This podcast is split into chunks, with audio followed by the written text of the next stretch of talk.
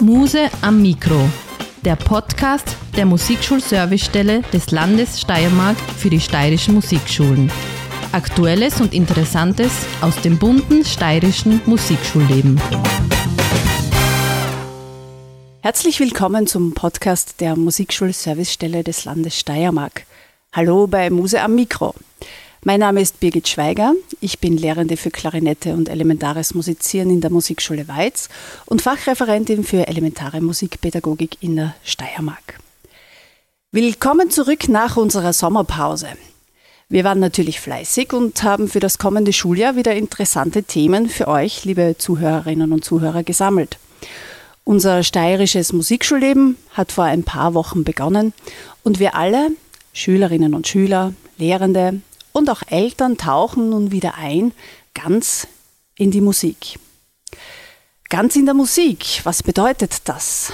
Ganz mit sich selbst in der Musik zu sein, seinen eigenen Puls zu spüren, sein eigenes inneres Gehör zu aktivieren, um sich die Fähigkeit zu erarbeiten, alleine und in einer Gruppe Musik zu machen. Dazu brauchen wir Musikkunde, die Kunde über die Musik. Musikkunde ist kein notwendiges Übel und keine mühsame Pflicht zur Erlangung diverser Prüfungen. Es ist die einzige Möglichkeit und der wichtigste Baustein auf dem Weg in die Selbstständigkeit als Musiker. Für die Schülerinnen und Schüler bedeutet dies, dass sie einen Impuls bekommen, um damit sofort selbstständig weiterzuarbeiten. Denn Erfolg hat drei Buchstaben. Tun. Mit diesem Zitat der Idee des Konzepts ganz in der Musik begrüße ich heute sehr herzlich hier bei mir am Mikro Verena Unterguggenberger aus Kärnten. Es freut mich sehr, dass du dir heute für diese Folge Zeit genommen hast. Grüß dich, Birgit. Danke für die Einladung. Liebe Verena, erzähl uns kurz, wer bist du genau, was machst du, woher kommst du und was hat das mit ganz in der Musik auf sich? Ja, ich komme aus Kärnten. Ich bin gebürtig aus dem Lesachtal, wohne auch dort mit meinem Mann und unseren Kindern und bin dort Lehrkraft für Akkordeon, ähm, Musikkunde, EM, habe auch äh, Querflöte studiert, hm, habe zwischendurch Chor geleitet, ähm, habe Blasorchester ähm, dirigieren gemacht. Also ich habe so beim Studieren relativ alles gemacht, was man so machen kann. Und arbeite für die Musikschulen des Landes Kärnten. Ich bin da an zwei Schulen tätig und bin da eigentlich ganz normale Musikschullehrkraft. Und äh, ja, was hat das Ganze mit Musik, äh, mit ganz in der Musik zu tun? Ähm, ich habe relativ früh angefangen zu unterrichten und habe zwei riesige Probleme gleich am Anfang gehabt, nämlich irgendwas mit dem Rhythmus und irgendwas mit der Intonation hat halt einfach nicht hingehaut. Äh, alle Bemühungen, Erklärungsmodelle, Dinge, die ich ausprobiert habe, nachgelesen habe, auf Fortbildungen gehört habe, es wollte halt nicht so richtig greifen bis ich dann hm, mir überlegt habe, ob ich nicht falsch an die ganze Sache herangehe. Und ich habe immer so an, an dem Problem laboriert, was wir dann hatten. Entweder ein rhythmisches Problem oder ein Problem mit den Tönen. Und irgendwann bin ich draufgekommen, vielleicht müsste ich ein bisschen vorher weiter anfangen. Und wo, wo, wo sollte man denn dann eigentlich anfangen, damit man diese zwei Dinge halt erledigt? Und im Laufe der Jahre habe ich einiges ausprobiert, viel beobachtet, ähm, viel nachgedacht, darüber reflektiert, wie könnte das wo beginnen und bin draufgekommen, dass ich gewisse Dinge tun kann mit Menschen, egal welchen Alters, sie sozusagen mit Werkzeugen ausstatten kann, damit sie die Dinge, die Probleme, in dem Fall die Stücke selber lösen können. Und ich war recht glücklich damit in meinen Unterrichtsräumen, in sehr verschiedenen Unterrichtssettings, ähm, bis ich dann gefragt wurde, ob ich das nicht einmal zeigen könnte, was ich da mache. Äh, bin dann so quasi irgendwie in die Fortbildung gebeten worden, ein bisschen mit Widerstand von meiner Seite, weil ich immer davon überzeugt war, naja, ein Unterrichtsstil ist sehr persönlich das kann man eigentlich nicht vermitteln. Und im Ausprobieren von dem bin ich eines Besseren belehrt worden. Also ich, ich konnte zeigen, wie das funktioniert. Und wir brauchten damals ganz schnell einen Arbeitstitel in Kärnten und dann hat Salkasen, ja, mach mal, ich bin ganz in der Musik. Ja, passt, machen wir das. Und im Laufe der Jahre mh, mm, hat sich einiges entwickelt und ich nenne jetzt diese gesamte Arbeit, diese ganzheitliche, nachhaltige, kompetenzorientierte Arbeit, das Konzept, ähm, nenne ich jetzt dann ganz in der Musik. Und so gesehen habe ich jetzt das eine mit dem anderen verbunden und ähm, mache das quasi, vermittle das, was ich hier ja, beobachtet und entdeckt habe. Das heißt, wir können uns das so vorstellen, es passiert halt nicht mehr dieser Frontalunterricht, so wie ihn wir vielleicht teilweise noch erlebt haben. Der Lehrer betet was vor und wir müssen ihn oder sollen ihn oder sie so gut wie möglich kopieren, sondern es geht da in deinem Konzept in eine ganzheitliche Form. Ja, es geht darum, dass man das Ziel irgendwie anders mh, mm, angeht. Also den Weg bis zu dem Ding anders hingeht. Und wie du schon gesagt hast, nicht über eine Art des Vor- und Nachmachens, des Abschauens oder des Kopierens, des Reproduzierens, weil das aus meinen Beobachtungen auch eigentlich nicht mehr zeitgemäß ist, beziehungsweise sich die Gesellschaft vor allem in den letzten 10, 15 Jahren sehr verändert hat. Die Bedürfnisse des Lernens, des Miteinandertuns haben sich grundlegend geändert. Wir haben so etwas wie Digitalisierung in allen Bereichen unseres Alltags installiert und das hat natürlich Auswirkungen auf, auf das Lernen, auf das Miteinander und sehr stark auch im Musikbereich. Und äh, es hat sich sehr schnell gezeigt, dass dieses Vor- und Nachmachen für viele relativ langweilig ist. Und so wie du schon gesagt hast, dieses ganzheitliche äh, zielt darauf ab, dem Schüler die größtmögliche Freiheit zu geben, das selbst zu entdecken. Die Lehrkraft wird eigentlich so zu einem Begleiter von dem Ganzen, beobachtet, reflektiert, wählt aus, was man geben kann. Der Schüler probiert, tut sofort, durch das, durch das Tun kommt er in eine Art der Selbsttätigkeit und arbeitet quasi mit sich selber in diesem Bereich, also ganz in der Musik. Wir sind ja heute nicht im Studio, sondern in der Musikschule Weiz und ich habe dich ja heute schon den ganzen Tag genießen dürfen bei, bei einem Workshop, den du mit uns gemacht hast. Und ja, es geht genau um diese Werkzeuge, die du da deinen Schülerinnen und Schülern mitgeben möchtest und in dem Fall im Workshop auch uns Lehrenden. Wie schaut das aus? Welche Werkzeuge bekommt man da von dir? Wenn man jetzt noch gar nichts weiß über ganz in die Musik und ganzheitlich und Werkzeuge, ja, hört sich gut an. Aber was sind da so Werkzeuge, die du da uns und deinen Schülerinnen und Schülern mit auf den Weg gibst? Die Werkzeuge werden in ganz in der Musik aufgeteilt in Werkzeuge für den rhythmischen Bereich und Werkzeuge für den, nennen wir ihn mal, tonalen Bereich. Also alles, was mit Ton, Höhen und Tönen zu tun hat. Und wir haben das auch heute gemacht. Am Vormittag haben wir uns mit dieser rhythmischen Schiene beschäftigt und am Nachmittag dann mit den Tönen. Ähm, in ganz in der Musik ist es so, dass man verschiedene Schienen auslegt, verschiedene Dinge nebeneinander anbietet. Mm, sie die Schüler ausprobieren lässt und abwartet, bis sich das Ganze zu einem Bild zusammenfügt.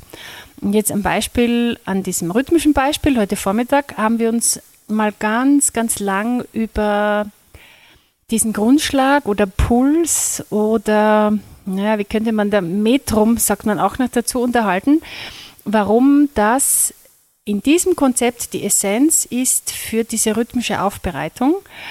Mm, dann haben wir mm, Material dazu angeboten gekriegt oder ihr, wo ihr dann auch selber probieren können, habt können und sind dann auch in ein Schriftbild gegangen. Das heißt, wenn wir das so von vornherein mm, betrachten in einem Kreis, beginnen wir immer mit einer Körperwahrnehmung.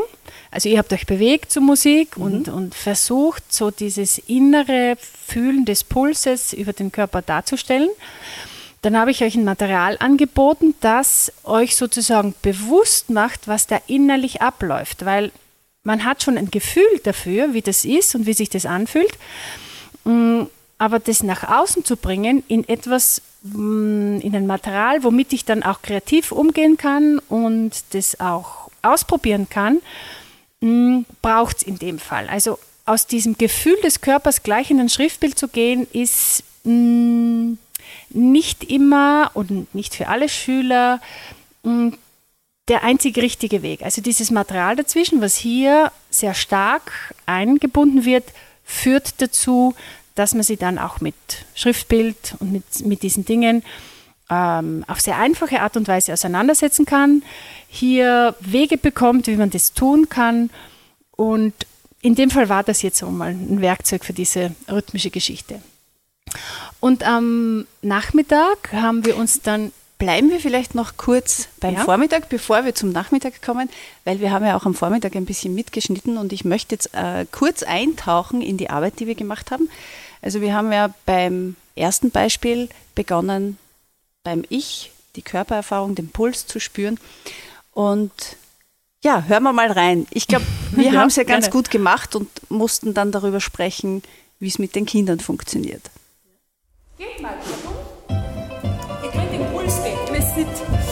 Underst bakken.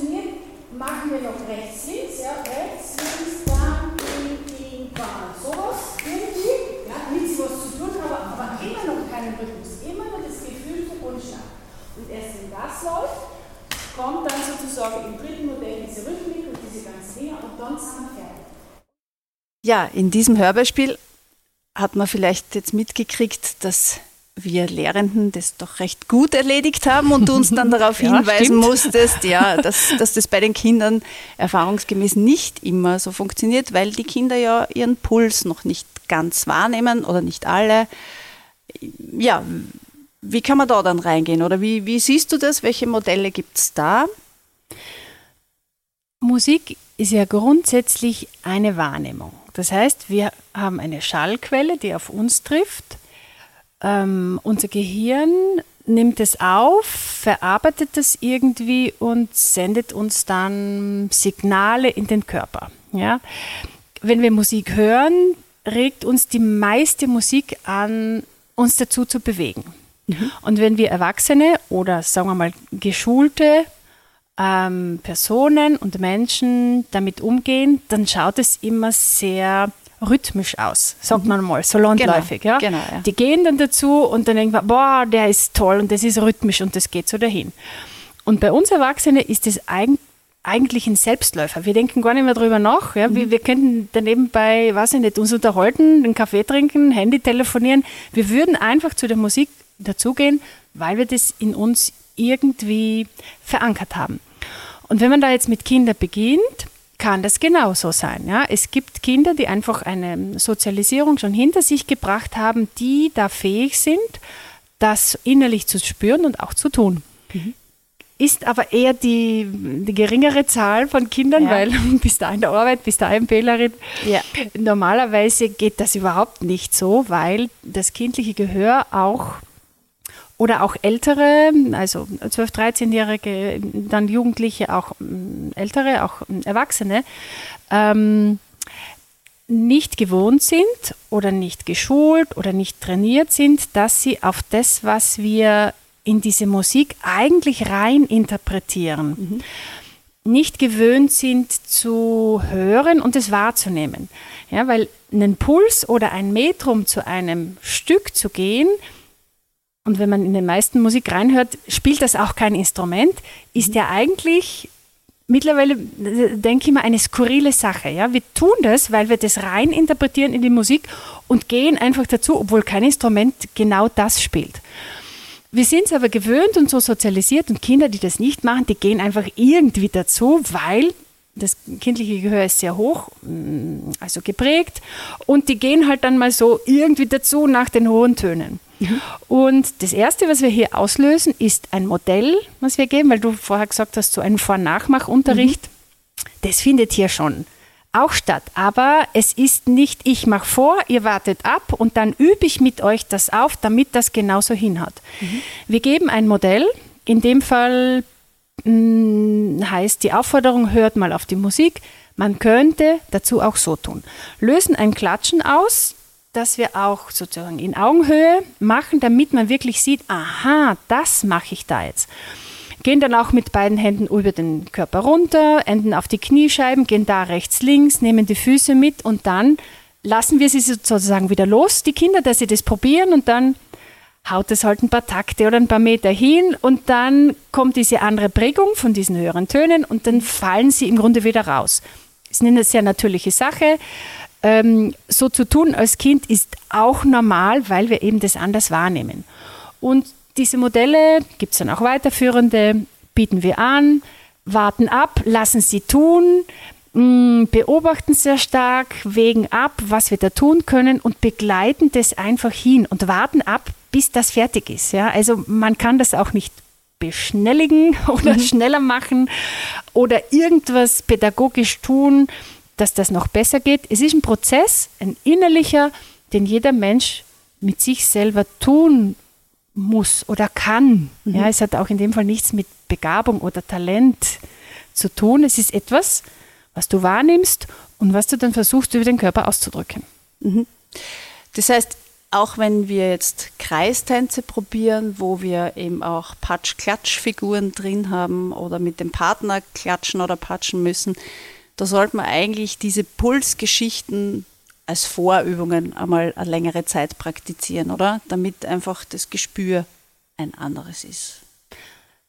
Ja, weil in ganz in der Musik lernt man ja keine Stücke. Ja, ja. Man lernt keine Lieder, man lernt keine Kreistänze, weil das gibt es ja schon alles. Ja, ganz ja. in der Musik ist ja jetzt nicht, da gibt es jetzt eine Liedersammlung und dann machen wir die halt ganzheitlich.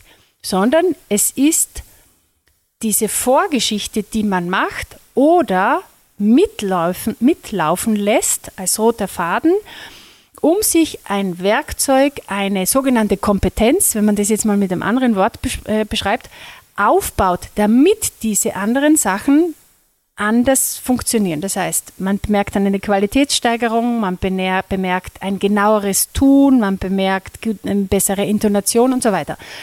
Also ganz in der Musik legt man aus in seinem Unterricht, egal welches Setting man hat, damit das, was man gerne hätte, sozusagen nicht mehr in diesem Vor-Nachmach-Modus stattfindet, sondern wenn das beendet ist, dieser Schritt abgehakt ist, selbstständig ohne Zuhilfenahme einer Lehrkraft erledigen kann. Mhm.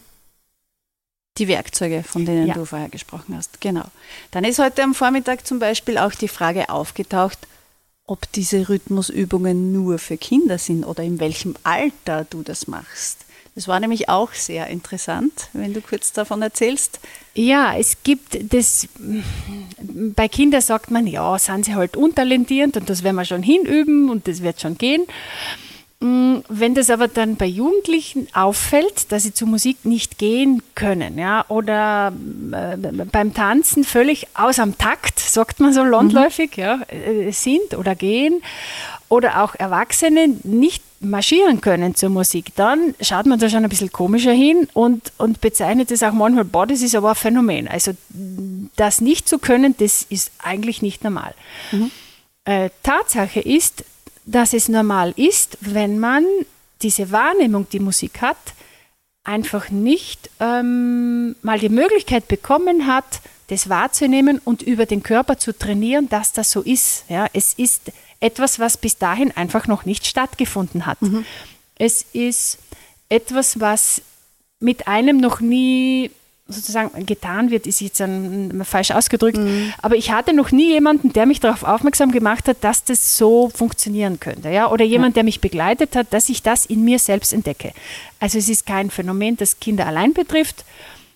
Das kann übers ganze Leben bis ins hohe Alter sozusagen ähm, stattfinden oder findet man das? Ja, ich durfte ja im Mai, glaube ich, war das das Intensivmodul Grundschlag mhm. und Rhythmus bei dir schon machen und habe dann mit einer oder mit ein paar älteren Schülerinnen das ausprobiert und es war wirklich der Effekt, dass dann im Musizieren mit der Klarinette gewisse rhythmische Dinge besser funktioniert haben als vorher, wie ich das noch nicht gemacht habe. Also einfach dieses Puls spüren. Und eben, ja, das ist ein Phänomen, das nicht nur unbedingt Kinder haben. Ja, weil wir beginnen hier mit diesem Puls spüren. Mhm. Im zweiten Stockwerk legen wir dann auch diesen Takt ein. Mhm. Das heißt, dass man aus diesem Puls, der ja so regelmäßig dahin läuft, Gruppen macht. Mhm. Ja, wir sagen das dann auch Takt. Und erst im dritten Stockwerk legen wir den Rhythmus auf diesen inneren Puls drauf. Deswegen heißt es ja auch Grundschlagtakt Rhythmus. Und wenn diese Zusammenführung dieser drei Stockwerke gelingt, dann merkt man, dass es besser läuft. Ja? Also nur am Puls zu arbeiten und das andere nicht mhm. zu tun oder nicht zu verinnerlichen oder darüber nachzudenken oder das auch wirklich dezidiert in sich zusammenzufügen nach didaktischen, pädagogischen Anleitungen, äh, bringt es nicht. Also der Puls alleine macht es nicht, mhm. genauso wie, ich weiß nicht, die Rhythmen zu zählen oder mit Rhythmussprache zu arbeiten, das alleine. Mhm. Ja, es geht hier und deswegen heißt es auch Grundschlagtakt Rhythmus, um diese Zusammenführung dieser drei Komponenten. Ja. Und dann merkt man, dann merkt dass man. es rhythmisch besser wird oder anders wird mhm. oder ich mich als Lehrkraft da mehr und mehr zurückziehen kann. Mhm. Und deine Werkzeuge, die du mit uns jetzt auch verwendet hast oder die du auch im Unterricht verwendest, die man angreifen kann, das sind ja eigentlich auch ganz tolle, ich nenne es mal Bausteine, die du da erfunden oder für dich zurechtgelegt hast. Vielleicht magst du da kurz den Hörerinnen und Hörern was erzählen, wie das so ausschaut bei dir und wie das mhm. funktioniert. Ich bin relativ schnell draufgekommen in meinen Anfangsjahren, dass eine reine Körperarbeit und dann das, okay, und jetzt gehen wir gleich aufs Schriftbild und schau mal, das ist das, was wir jetzt da gegangen sind und das ist das, was wir geklatscht haben, dass das nicht ausreicht. Weil ich als Lehrkraft sehr stark in diesem Modus noch drinnen bin. Ja, ich habe dann festgestellt, okay, jetzt haben wir es im Körper gemacht und geklatscht und gepatscht und Body Percussion und ich weiß nicht was nach alles und Sprache dazu mhm. und Pattern. Und jetzt stehen wir da vor dem Notenständer und, und jetzt da setzt sie das noch nicht um. Ja? Also mhm. es ist ja nicht klar, was ja. hier steht ähm, bis ich draufgekommen bin. Und das habe ich ähm, verstanden, als ich mich mit der Maria Montessori-Pädagogik sehr stark auseinandergesetzt habe, warum diese Dame damals schon mit Materialien gearbeitet hat, also ja. Dinge, die man angreifen kann. Und habe das versucht, in dem Bereich Musik auszuprobieren und als Zwischenschritt anzubieten. Das heißt, diese Körperarbeit, die ist geblieben, das Schriftbild wollte ich haben mhm. und dann bin ich draufgekommen, okay, wenn ich haben möchte, dass sich unser Körper, sprich das Gehirn mit, mit so etwas wie Lesen, Schriftbild auseinandersetzen muss, das eigentlich nicht für diesen Apparat gebaut ist. Ja, also wenn wir lesen, tun wir etwas, was mit dem Gehirn eigentlich ganz schlecht funktioniert, aber weil wir es sehr oft tun und sehr intensiv, lesen wir dann auch irgendwann. Mm, wenn ich das haben möchte, dann mm, habe ich den Zwischenschritt dieses Materials eingebaut. Hier geht es darum, dass wir über das Material, über das Begreifen, den sogenannten haptischen Sinn, wo wir in, in unserem Gehirn sehr viele und sehr große Speicherplätze haben, dass man über dieses Begreifen dieses Dings zu einem Begriff im Gehirn kommt und dadurch auch mit, wir haben heute auch sehr kreative Sachen damit ja. gemacht, natürlich, ja, das muss immer sein, weil sonst bleibt man auch nicht dabei sonst wird es relativ schnell langweilig. Also diese kreative Betätigung ist sehr wichtig. Über dieses Material dann letztendlich zu so etwas wie Schriftbild kommt und das ist dann eine logische Folge. Das heißt, wenn ich mir mal bewusst gemacht habe, was da jetzt im Körper abläuft und wie man das irgendwie in ein Material oder in Dinge bringen kann oder das darlegen kann, wird ein Schriftbild zur Selbstverständlichkeit. Und die Selbstverständlichkeit äußert sich darin, dass wenn ich dann das Schriftbild ansehe, zum Beispiel einen Rhythmus, ja und ich sehe diese Dinge, ich sofort ein inneres Gefühl habe, wie wenn da manche Schüler von mir sagen, du Verena, weißt du, mein Männchen sitzt da oben und das macht's dann. Mhm. Also wie wenn, wir, wenn das innerlich jemand abspult für uns oder sagt, wie das geht. Also dieser Bereich, man nennt es auch inneres Hören, der wird dadurch so aktiviert, so trainiert und so befeuert, ständig mit dem Material, dass das Schriftbild eigentlich ein Selbstläufer ist. Ja. Das heißt, wenn es Schwierigkeiten gibt mit Schriftbild, im Körper sehr viel gearbeitet wird, was wir Musikpädagogen eigentlich sehr viel tun, mhm. ähm, kann sein, dass dieser Zwischenschritt mit dem Material einfach fehlt und die Verbindung für den Schüler oder der Erwachsene, der das gerade macht, einfach nicht hergestellt werden kann. Deswegen gibt es hier Werkzeuge, auch haptisch zum Angreifen, eben ja. ganz viele Materialien für ganz bestimmte Schritte. Ja, und was ich da jetzt gemerkt habe, bei vielen, vielen Schülerinnen und Schülern ist zum Beispiel ein Dreivierteltakt am Anfang. Das funktioniert nicht. Also da kann man sagen, was man will, da kann man klatschen, da kann man, das ist sehr schwierig. Aber seitdem ich das jetzt bei dir mit diesen haptischen Bausteinen gemacht, gesehen habe, das ist einfach logisch. Und ich habe es auch mit ein paar Kindern schon ausprobiert. Ja, und hurra, es funktioniert. Also es ist wirklich, wirklich toll. Und ja, du hast dir jahrelang diese Arbeit eigentlich angetan, das erarbeitet. Also man merkt wirklich, wenn du darüber sprichst, wenn du uns das zeigst, du bist da voll drinnen in dem Ganzen. Und wie gesagt, der Vormittag war jetzt Rhythmus Grundschlag mhm. und am Nachmittag sind wir in eine andere Sparte, in ein anderes Werkzeug gegangen. Auch sehr interessant, wo ich selber sagen muss, aus der Studienzeit, das ist immer so ein Angstding die Solmisation. Ja. Mm, wenn wir unsere Notenschrift betrachten, stellen wir ja fest, dass die, jetzt mal ganz einfach ausgedrückt, aus einem Knödel und einem Strich besteht. Genau. Und der Strich ist ja auch manchmal mit Fähnchen oder mit Balken oder sowas. Also in diesem Strich, man, wir nennen ihn auch Notenhals, geht es halt um diese Rhythmik und um diese Dinge. Muss ich das jetzt kürzer oder länger oder wie, wie ist das zu machen? Das lesen wir aus diesem Bereich unserer Notation heraus. Und dieser Knödel, Notenkopf, der stellt dar, wie hoch oder tief der Ton sein muss. Ja, das, da wissen wir dann, okay, jetzt muss ich das greifen, das geht drauf, das geht runter und so weiter. Mhm. Und Notation ist etwas, was in wo wir in einem Zeichen zwei Dinge lesen müssen. Ja, wir müssen einerseits wissen, okay, das ist die Tonhöhe und jetzt muss ich den Ton so lang machen. Oder okay, das ist so lang und ich muss den Ton greifen oder diese Tonhöhe greifen. Und wir Erwachsene oder Leute, die sich schon länger mit Musik beschäftigen, auch Noten lesen können, für, für uns ist das völlig logisch. Ja, wir schauen hin genau. und können gut Blatt spielen und das gelingt uns, der Rhythmus mit den Tönen und zack, zack, zack, das geht so dahin. Und wenn man jetzt aber Kinder ähm, oder neue die beginnen, also als, auch als Erwachsener ist man dann manchmal Anfänger, dann kann man das sehr gut beobachten, dass das absolut nicht ähm, normal ist, dass wir diese zwei Dinge sofort wahrnehmen und sofort tun können. Also mal empfindet man, okay, in dem Takt war jetzt der Rhythmus zwei Takte, oh, das hat sie gut hingekriegt, aber die Töne, naja, okay, machen wir später. Und dann, oh, da waren jetzt die Töne, aber gut, oh, aber das waren jetzt gar keine Titi oder irgend sowas. Mhm. Das kann man feststellen. Und in, diesem, in dieser Feststellung sieht man oder in diesen Beobachtungen kann man sehen, dass unser Gehirn ständig zwischen diesen zwei Dingen hin und her switchen muss. Also wir schauen das andere, dann können wir das andere gerade nicht so gut machen. Und mhm. wenn man sozusagen diesen Rhythmus und diesen Tonbereich noch nicht so separat gut trainiert hat, dann ist es feststellbar, dass wir da hin und her switchen und dass wir das einfach noch nicht so gut können. Das heißt, Blattspielen oder das funktioniert halt nicht so gut. Und in dieser Methode bin ich draufgekommen, dass ich das grundsätzlich trennen muss, jeden Bereich an sich gut trainieren sollte.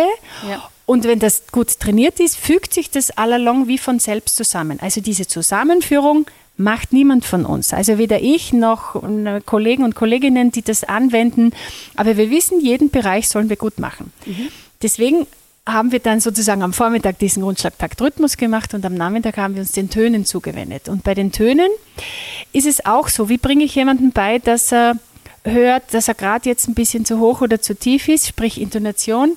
Wie, wie kann ich das vermitteln? Dass, wie vermittelt man Musikalität? Ja, was ist das? Ja, wie spielt man eine Phrase? Wie, das sind so manchmal aus der Luft gegriffene Dinge und dann stehen wir da als Musikpädagoge und denke mir, aha, so, wie mache ich das denn jetzt?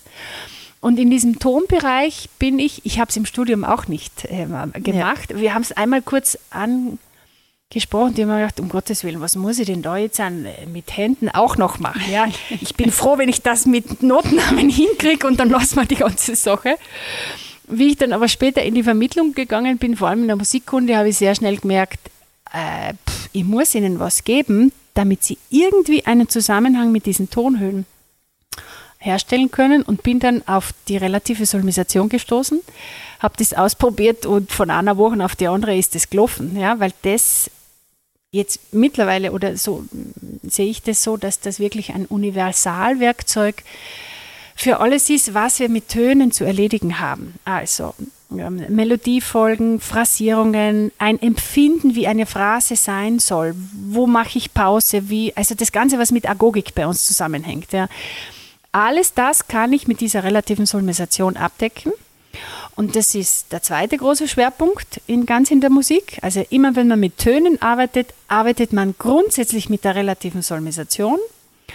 Und es bleibt frei, ob man die absoluten Tonhöhen, also fünf Linien, Schlüssel, C1 und das ganze Ding gleich von Anfang an mitnimmt und vernetzt oder ob man es später einführt und man lässt es aber immer parallel laufen und man stellt dann auch später Vernetzungen her. Aber begonnen wird immer mit der relativen Solmisation. Es ist das Grundwerkzeug für alles, was mit Töne, Melodie, später dann Zweistimmigkeit, Dreistimmigkeit, Akkorde, Harmonien zusammenhängt. Ja, und wir dürfen auch da jetzt kurz reinhören, was wir da am Nachmittag Schönes gemacht haben. Probieren wir es ein bisschen aus. Deswegen beginnen wir mit So Mi.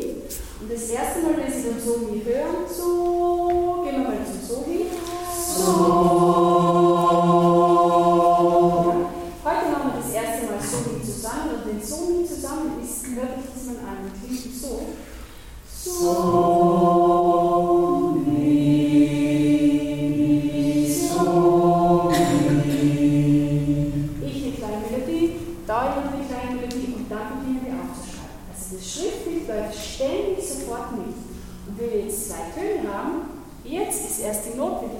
Wir Linien einziehen. Das ist ja nicht gleichzeitig. Und je mehr wir Silben haben, umso mehr Linien kommen da dazu, bis wir irgendwann fünf Linien haben. Und dann haben wir es, sagen wir wo wir hin müssen. Ja, also auch hier visualisieren, genauso wie bei diesem Rhythmusgeschichte, diese Schriftbilderarbeitung sofort mit. Wie das im Schriftbild geht, zeige ich gleich, das geht auch in diesem Materialien. Ich würde gerne mal so über diese ganzen Dinge drüber gehen. So, ja, bleiben wir vielleicht bei dem Ton, gerade so. so.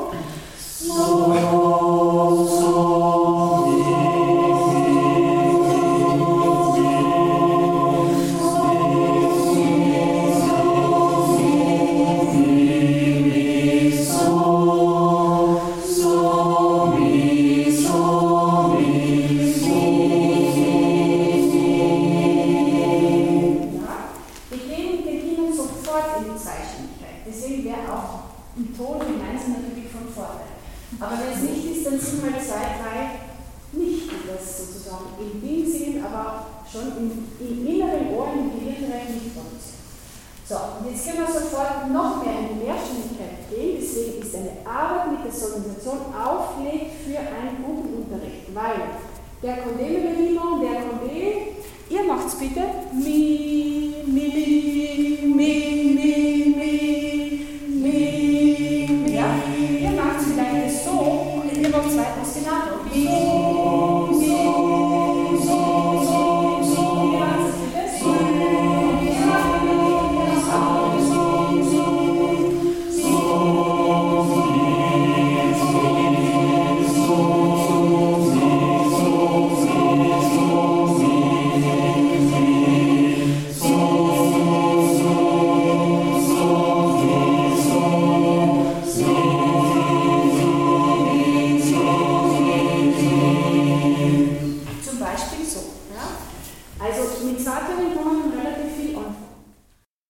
So, jetzt haben wir einen ganzen Tag fleißig gearbeitet, haben viel, viel Input von dir bekommen.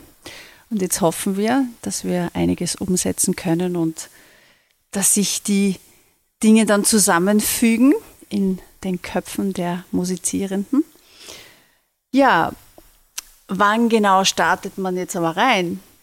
Wie baut man diese Module auf? In der Musikschularbeit? In der Musikschularbeit. Mit dem Konzept kann man starten ab dem Alter von drei. Mhm.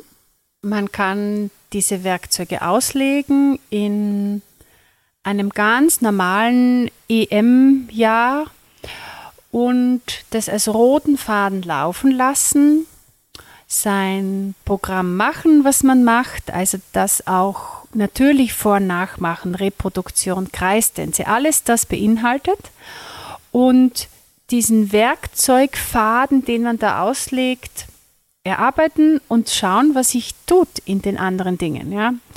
Ähm, weil du jetzt Kreistänze angesprochen hast. Ja? Ja. Kreistänze, rhythmische Dinge, die wir machen, dienen nicht unbedingt dem Menschen, dass er sein Grundschlagempfinden findet. Deswegen hier in ganz in der Musik machen wir dann wohl auch Kreistänze, ja, und dann geht es acht Schritte vor, acht Schritte zurück. Aber das ist schon ein Gedanke, den man denken muss und recht war, wenn das Grundschlagempfinden so schon mm, inhaliert wurde, dass das möglich ist. Das heißt, wir arbeiten zuerst an diesem Grundschlagempfinden und dann schauen wir mit Kreistänzen, wie, wie stark das jetzt schon ausgeprägt ist oder ob wir das ablegen können. Oder im höchsten Fall dann auch eine Rhythmik in diesen Tänzen mitnehmen können, die dann auch selbstständig getan wird. Also man kann mit drei beginnen in diesem Konzept. Das ist bei uns die Solami-Tati-Kiste. Also wir haben da zwei Figuren, Solami, die für die relative Solmisation steht und Tati, das für den Rhythmus steht oder der für den Rhythmus steht. Ähm, die zwei großen Säulen, die auf die Musik, äh, ganz in der Musik baut, beziehungsweise in die es auch getrennt ist. Ja, weil wir reißen das ja im Beginn auseinander, generell in diesem Konzept. Mm, Dann kann man das weiterführen mit verschiedensten auch Büchern mittlerweile in Pflichtschulen. Äh, man kann es weiterführen im Instrumentalunterricht. Es gibt auch Autoren, die über diese Jahre angeregt wurden, das auch für Instrumente zu überlegen, wie man das machen kann. Man kann es weiterführen parallel natürlich in Musikwerkstätten, im Musikkundeunterricht. Wenn das sowieso von der EM-Lehrerin beziehungsweise von ähm, Instrumentallehrer gemacht wird, kann ich sie auch im Orchester einfordern und dort nicht mehr das Tempo vorgeben, sondern mal fragen, wie würdet Ja. ihr das? Also es lässt sich in allen Unterrichtsbegegnungen ähm, oder Settings miteinander vermischen, weil es sozusagen eine ganz einfache Sprache gibt. Und es ist auch möglich, das in das Zentrum einer Musikschule zu stellen, diese Arbeit. Das von ein paar Kollegen sozusagen unter Anführungszeichen erledigen zu lassen oder ja. das beginnen zu lassen, zu erarbeiten und dann einen Benefit für alle anderen Kollegen herzustellen. Ja? Weil wenn das schon einmal erarbeitet wurde, kann es ja jeder übernehmen Natürlich. und das sozusagen rausnehmen, was man braucht und so seine eigene Arbeit mh, mm, erleichtern, vertiefen, vernetzen oder überhaupt auf, aus dem Grund vielleicht auch gelingen lassen, was bis jetzt nicht, vielleicht nicht so hingehört hat, wie ich das gerne hätte. Mhm. Weil du angesprochen hast, auch in, in Volksschulen könnte man das umsetzen.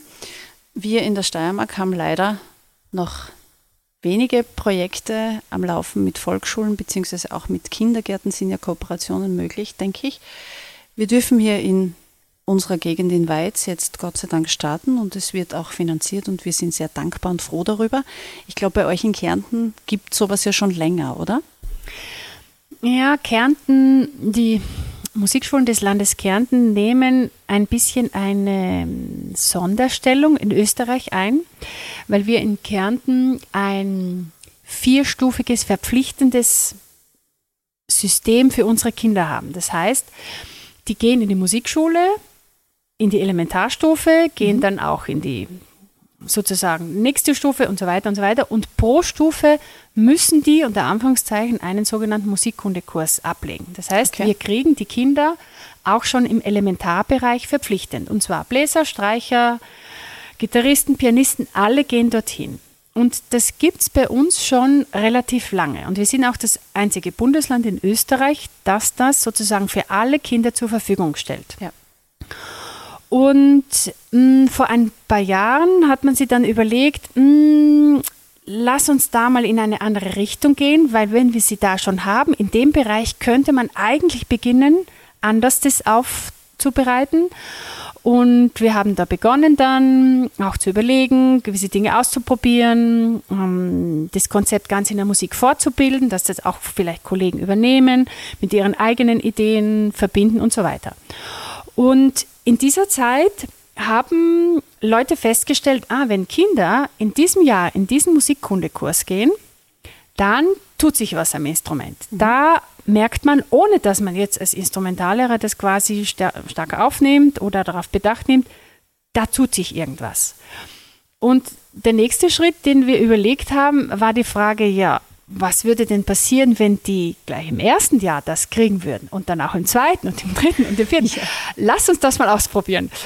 Also so einfach war es dann ja. nicht, aber jetzt im, im Schnelldurchgang ähm, erzählt. Und äh, diese Grundidee fußt jetzt in einem Projekt, in einem wirklich einzigartigen Projekt, das nennt sich Musikschule Plus. Okay. Da haben sich zwei Musikschulen zur Verfügung gestellt, und zwar die Musikschule Wolfsberg okay. und die Musikschule Lisa Maltertal, mhm. die das ausprobieren. Die gehen jetzt gerade ins dritte Jahr mhm. und die haben gesagt, Leute, wenn ihr zu uns in die Musikschule kommt, dann kommt ihr gleich zweimal. Einmal in so eine Musikwerkstatt, da machen wir das und das und das. Es wurde auch den Eltern vorgestellt, weil zweimal in die Musikschule zu gehen, ist ja. für viele schon ein Schön. großer Hemmschuh ja. und naja, einmal gehen wir, aber zweimal. Ähm, also den Eltern wurde das auch gezeigt, wie da gearbeitet wurde und die sind dann so gestartet mit wirklich auch der Befürchtung, wie tun unsere Eltern? Fahren die zweimal, ja. auch an zwei verschiedenen Tagen und zu aller Überraschung war das keine Diskussion. Ja, das ist Super. jetzt so und jetzt machen wir das und ach, das, das finden wir cool, was ihr da macht. Das waren so erste, erste Feedbacks, die wir da erhalten haben. Und die starten jetzt die Kinder, das heißt, sie kriegen ihren Instrumentalunterricht in dem Setting, wie das der Lehrer machen möchte, also entweder Einzelunterricht oder Partnerunterricht, Gruppenunterricht und gehen gleichzeitig in eine sogenannte Musikwerkstatt, mhm. wo diese Musikkunde ganzheitlich aufbereitet wird, also wo quasi der Klassenlehrer das mit allen macht. Und dieser Instrumentallehrer hat dann die Aufgabe, das für fünf Minuten in seinem Unterricht zu vernetzen. Ja, und das ist eigentlich der Knackpunkt von dem Projekt. Mhm. Also eine Vernetzungsmöglichkeit für diese Kinder herzustellen. Das heißt, die nehmen ihre Mappe mit, ihre Bücher, das wird entweder am, am, Körper gemacht oder solmisiert, gesungen, vielleicht auch aufs Instrument übertragen mit, schau mal, da haben wir so Milar, das können wir jetzt auch auf der Geige machen oder auch, das gibt es im Klavier auch, nicht mhm. nur am Stabspiel. Und das ist seine Tätigkeit für den Instrumentallehrer und der Rest des Unterrichts läuft nach Belieben. Also ja. kann ganzheitlich sein oder kann ein paar Ansätze haben, kann aber ganz, ganz anders auch verlaufen. Also das bleibt jedem Lehrer frei überlassen. Und erste ähm, ja, Feedbacks über das ähm, sind schon eingelangt. Ja. Also in vielen Bereichen sehr überraschend. Ähm, man kann mit den Kindern sofort Dinge machen, die sonst nicht gehen würden. Äh, man braucht weniger Zeit, weil die natürlich gewisse Werkzeuge mitnehmen, die man auch ja. aufgreifen kann. Und ja, jetzt haben wir gerade so mittendrin in dem ganzen Prozess. Ja. Das ist ein spezielles Projekt in Kärnten. Es gibt auch Schulen, die diesen Weg auch gehen, aber jetzt nicht Musikschule Plus heißen, sondern die machen das. Es gibt eine Musikschule in Hall in Tirol, städtische ja. Musikschule Hall in Tirol, die vernetzen das mit allen Volksschulen versuchen jetzt auch die Kindergarten da reinzunehmen, haben in der, in der Schule dann eine Bläserwerkstatt, eine normale Musikwerkstatt. Es gibt Kinder, die da vernetzt werden. Also so auf ihren Bereich, wo sie wirken, versuchen sie das so umzusetzen. Und so gibt es auch Südtirol oder in Österreich verstreut Schulen, die das mehr und mehr aufnehmen, mhm. weil sie den Grundgedanken des ich habe einen Benefit von meinem Kollegen mitnehmen und nützen möchten natürlich. Ja. Das ist eine wunderbare Idee und ich denke mir, da haben wir schon noch einiges aufzuholen oder ja, vielleicht können wir in der Steiermark auch einiges umsetzen. Also wir Fachreferentinnen und Fachreferenten sind da dran, schon ein bisschen was in Bewegung zu setzen. Und ich muss ehrlich sagen, ich bin sehr froh, dass ich heute diesen Workshop-Tag mit dir gehabt habe, dass ich auch das Intensivmodul schon besucht habe und noch drei weitere Besuch. Vielen Dank, dass du dir heute noch die Zeit genommen hast, damit wir diese Podcast-Folge aufnehmen können. Wir könnten ja noch stundenlang dahin plaudern, aber die, die jetzt Interesse haben, dürfen sich, glaube ich, auf deiner Homepage ein bisschen umschauen. Ja, äh, ganz in der Musik. Da findet man weitere Inputs und Ideen und da kann man sich das ein und andere dann auch holen. Gut, dann Dankeschön für das heutige Interview. Schön, dass du bei uns hier in Weiz warst. Dankeschön. Ich danke für die Einladung, auch dir und dass ich hier sprechen durfte. Ein schönes Zitat, das heute auch vorgekommen ist, möchte ich zum Abschluss unserer heutigen Folge jetzt noch sagen. Es ist von Soltan Kodai. Ich bin überzeugt, dass die Menschheit glücklicher wird, wenn sie es lernt zu musizieren. Und wer seinen Teil zu dieser Entwicklung beiträgt, hat nicht umsonst gelebt. Das fand ich sehr schön. Ja, voll Elan und getankt mit viel Energie und Wissen stürzen wir uns nun in die praktische Umsetzung des Gehörten und Gelernten. Und natürlich steckt auch viel Learning by Doing in dem Ganzen. Und das ist ja das Schöne in unserem Beruf, finde ich, dass ja auch keine Schülerin und kein Schüler gleich sind, und wir so voneinander lernen und profitieren. In diesem Schuljahr werden unsere neuen Folgen von Mose am Mikro jeden ersten Mittwoch im Monat erscheinen. Und damit ihr keine Folge verpasst, abonniert den Podcast gerne wieder auf der Plattform eures Vertrauens, wenn ihr es noch nicht getan habt. Außerdem freuen wir uns auch wieder über eine positive Bewertung. Ein schönes, erfolgreiches Schuljahr wünsche ich uns und sage Dankeschön fürs Zuhören. Danke auch an die Agentur Das Pot für den Support und die technische Umsetzung. Wir hören uns dann wieder im November. Bis dahin verpasst keinen Ton, den ihr singen, spielen oder hören wollt, denn Musik ist Lebensgefühl. Auf Wiederhören, Servus und Baba. Dieser Podcast ist eine entgeltliche Einschaltung des Landes Steiermark. Cut. Und wer hat's produziert? Das Pod. Deine Podcast-Agentur.